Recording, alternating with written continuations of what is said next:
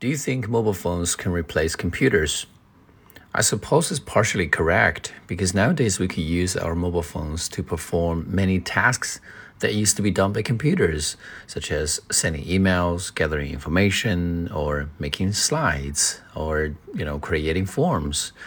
But the size of the screen of the phones makes it very hard to process some graphics if you're a, a graphic designer or if you do any jobs that need a big screen.